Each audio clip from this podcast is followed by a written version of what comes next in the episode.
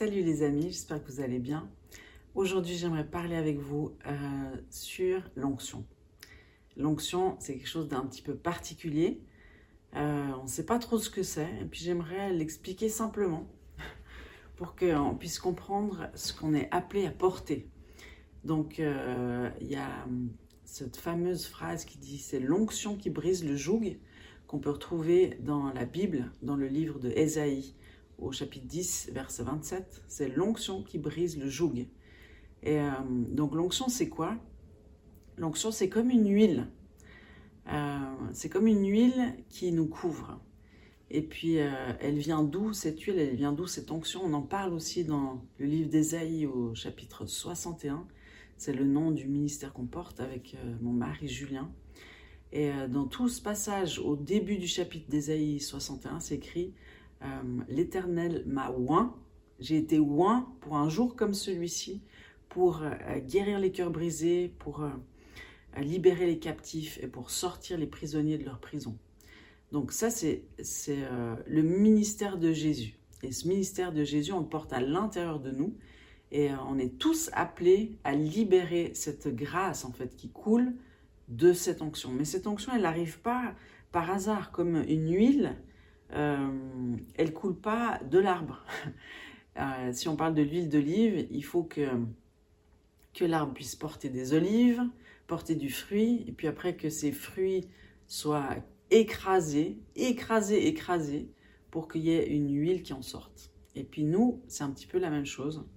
On est, euh, on est travaillé par Dieu dans nos vies. Nos cœurs sont travaillés, on est modelés, on est entre les mains du potier. Et puis, euh, il ne faut pas s'étonner, en fait, si, euh, euh, si on passe par des tribulations, par des douleurs, des souffrances, des trahisons, si on est l'objet de jalousie. si on observe la vie de, David, c'est très intéressant. David, il a été oint par Samuel très tôt dans sa vie, vers l'âge de 13 ans, on va dire. Il a été oint comme roi, futur roi. Et puis euh, ça, l'ennemi reconnaît en fait qui c'est qui est loin, qui c'est qui est choisi par Dieu. Et puis dès le moment où il reconnaît cette, euh, cette potentielle onction, on va dire, ben, il va l'attaquer sous tous ses angles. Mais Dieu va se servir de toutes ces douleurs, toutes ces souffrances qu'on peut vivre euh, pour nous peaufiner, pour nous éprouver, comme si on passe par le feu en fait. Et eh bien il n'y a que l'or qui en sort. L'or est éprouvé par le feu. Si on veut enlever les, tous les déchets qu'il y a dans l'or, ben on le passe au feu, puis après, c'est un or purifié. Ben, nos vies, c'est un petit peu la même chose. Et puis, euh, l'ennemi va repérer euh, qui est sous une onction potentielle ou sous un, sous un appel particulier, puis il va attaquer cette vie comme David a été attaqué par Saül pendant des années et des années, euh, parce qu'il était loin, en fait mais il s'est jamais, il a jamais porté la main sur Saül, il lui a jamais manqué d'honneur. Et puis ça, c'est quelque chose qu'on peut exercer dans nos vies.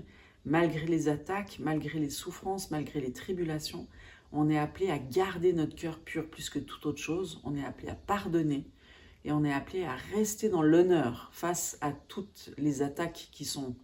Euh, on se rappelle, hein, selon Ephésiens 6, on n'est pas euh, on n'a pas à combattre contre la chair et le sang, c'est-à-dire contre des personnes, des, choses bien terrestres, mais on a à combattre contre des principautés, contre les dominations et les princes de ce monde, de ténèbres. Donc c'est bien un combat invisible qu'on est en train de mener. Et, euh, donc on doit développer des armes qui ne sont pas celles de notre ennemi. On ne va pas euh, répondre par la vengeance, on ne va pas répondre par la haine, on ne va pas répondre par euh, tu me donnes une claque, je te donne une claque. On doit apprendre quelles sont nos armes et qu'est-ce qui fait qu'en fait chaque attaque de l'ennemi contre nous va se retourner contre lui. Et comment en fait, euh, au fur et à mesure des tribulations de nos vies, eh ben, on va accumuler cette huile précieuse, cette onction qui va nous donner, euh, qui va augmenter l'autorité qu'on a contre les puissances des ténèbres. Et puis à un moment donné, ça va se voir et ça va se manifester au travers de la guérison, au travers de la délivrance, au travers de l'autorité qui sort de notre bouche, comme à l'époque de Jésus, ce qui interpellait les religieux, c'était l'autorité avec laquelle Jésus parlait. Et cette autorité euh, surprenante, en fait, c'est l'onction qui était sur Jésus. C'est l'onction qui libérait les miracles, qui libérait les délivrances, qui libérait une autorité, aussi quand il parlait, quand il prêchait. Donc en fait, c'est cette onction qu'on recherche, parce que c'est l'autorité que Dieu nous donne dans son royaume contre euh, les ténèbres et les puissances du monde adverse, on va dire. Mais cette autorité, elle vient pas comme ça par hasard. Bien sûr que Dieu nous choisit pour un mandat particulier, mais il va nous éprouver à travers, euh, avant de nous mettre en position d'autorité, comme il l'a fait pendant des années dans la vie de David, où il est passé par toutes sortes d'épreuves et toutes sortes de processus de,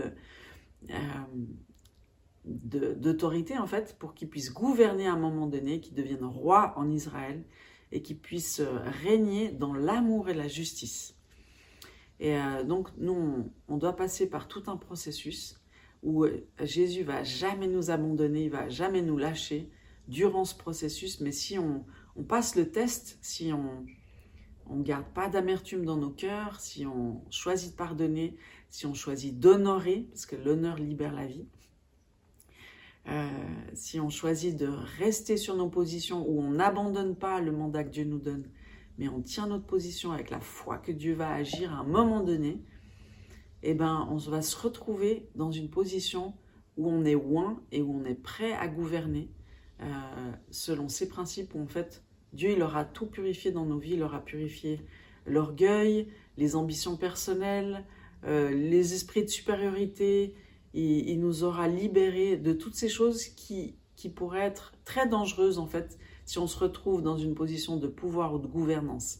Donc Dieu, dans sa bonté, il nous éprouve, il nous éprouve, il, nous éprouve, il, purifie nos cœurs, il nous prépare à, à, être ses fils et ses filles qui gouvernent avec autorité, mais selon les principes du royaume de Dieu et pas selon les principes de ce monde. Donc euh, Dieu, veut faire de toi cette huile extraordinaire qui va, qui va servir à un moment donné pour libérer plein de captifs, guérir plein de malades, et puis amener la vie là où il y a la mort, et puis vraiment étendre le royaume de Dieu. Mais prends courage quand tu es dans ce processus qui peut durer longtemps, hein, comme dans la vie de David, comme dans la vie de Joseph, comme dans la vie de tout homme et toute femme de Dieu euh, dans la Bible. Étudie un petit peu ces vies, mais tu verras qu'il y a toujours un objectif aux difficultés que tu rencontres. Et cet objectif, c'est de pouvoir en tirer une huile magnifique et sainte et c'est cette huile qui va faire la différence entre les vierges sages et les vierges folles.